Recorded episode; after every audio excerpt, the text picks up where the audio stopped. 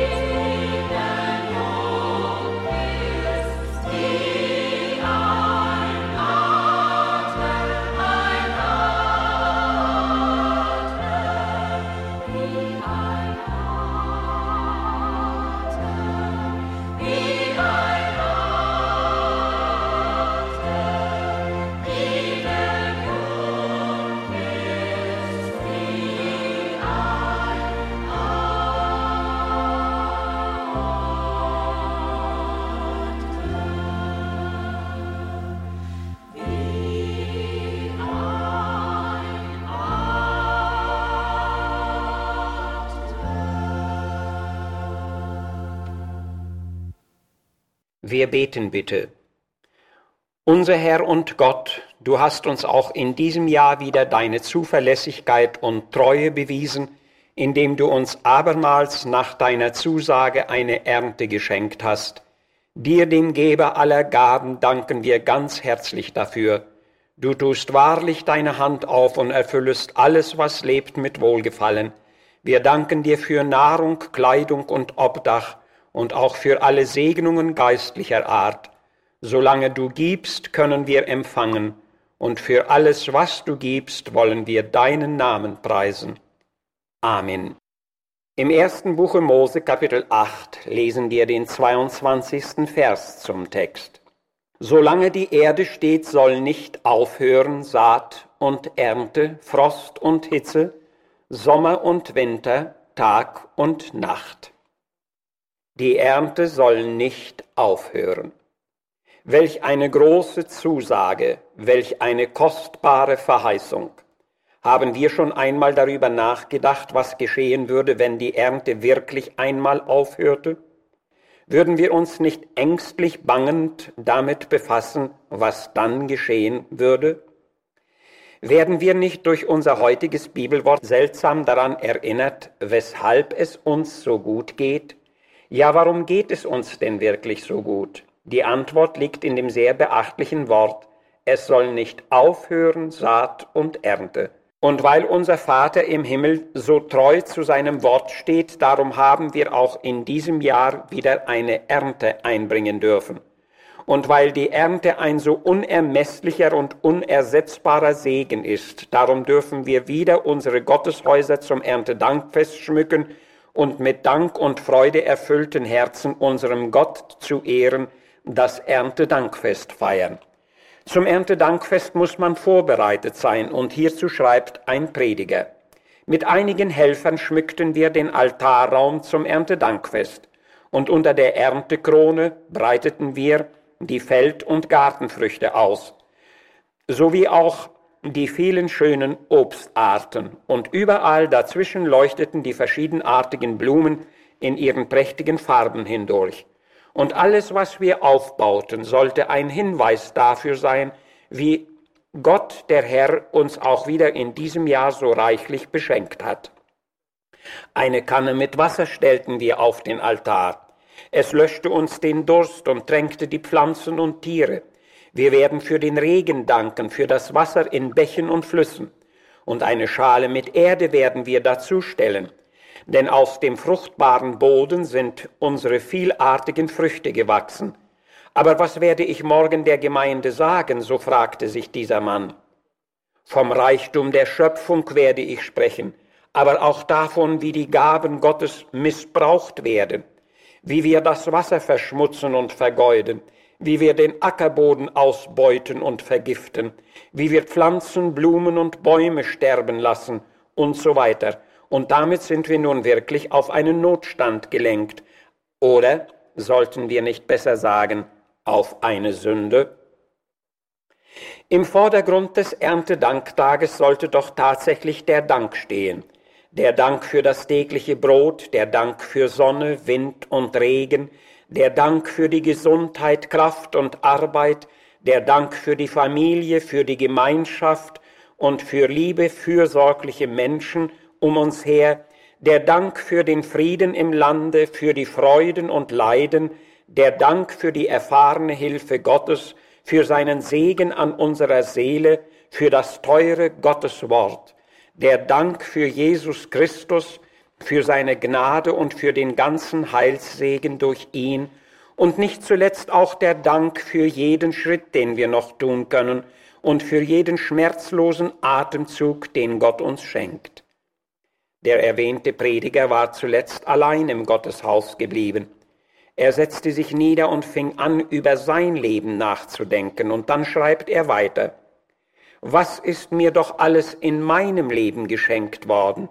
Die Heimat, die Freiheit, der Wohlstand, die Führung Gottes, der vielfältige Segen.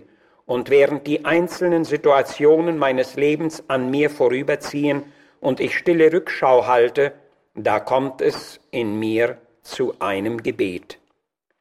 Ach, möchte es doch auch bei jedem von uns heute zu einer wirklichen Danksagung, zu einem gottgefälligen Gebetsopfer kommen.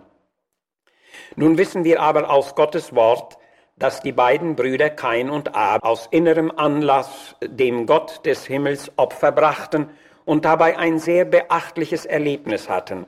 Kains Opfer wurde zurückgewiesen und wie mag ihn das erschreckt haben? Das will uns lehren, dass wir nicht in irgendeiner beliebigen Herzensstellung vor unseren Herrn mit einem Dankopfer treten können. Doch wann und warum geht das eigentlich nicht? Lassen wir uns hierzu nur mal ein einziges Beispiel zeigen. Ich glaube, dass zum Beispiel jemand, der während des ganzen Jahres laufend Brot in die Mülltonne geworfen hat, der viele köstliche Nahrungsmittel unachtsam verkommen und verderben ließ, der so gesehen das Wort Gottes übertreten und dazu auch die vielen geistlichen Segnungen nicht geachtet noch geschätzt hat, durchaus nicht zu einem Dankopfer würdig ist. Er sollte sich jedenfalls sicher sein, dass ihm die notwendigen Voraussetzungen zu einem gottgefälligen Dankopfer fehlen und dass der Herr sein Dankgebet deshalb nicht annehmen kann.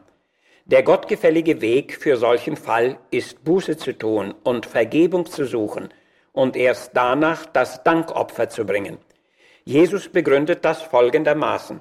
Wenn du kommst, eine Gabe zu opfern und wirst dabei erinnert, dass dein Bruder etwas wider dich hat, so lass deine Gabe vor dem Altar und gehe hin und versöhne dich mit deinem Bruder, und alsdann komme und opfere deine Gabe.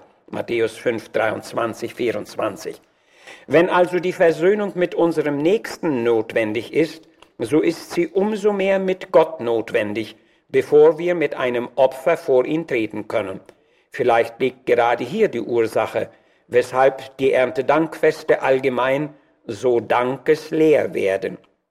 Wir haben alle ausreichenden Grund zu danken, doch unser Herz muss schuldlos vor Gott sein, damit wir frei und würdig mit unseren Dankesopfern vor ihn treten können. Das ist die Voraussetzung für gesegnete, dankerfüllte Erntedankfeste, und es bleibt unser Wunsch und Gebet, dass der Herr sie uns in dieser Art und Weise schenken möchte. Amen. Ich danke dir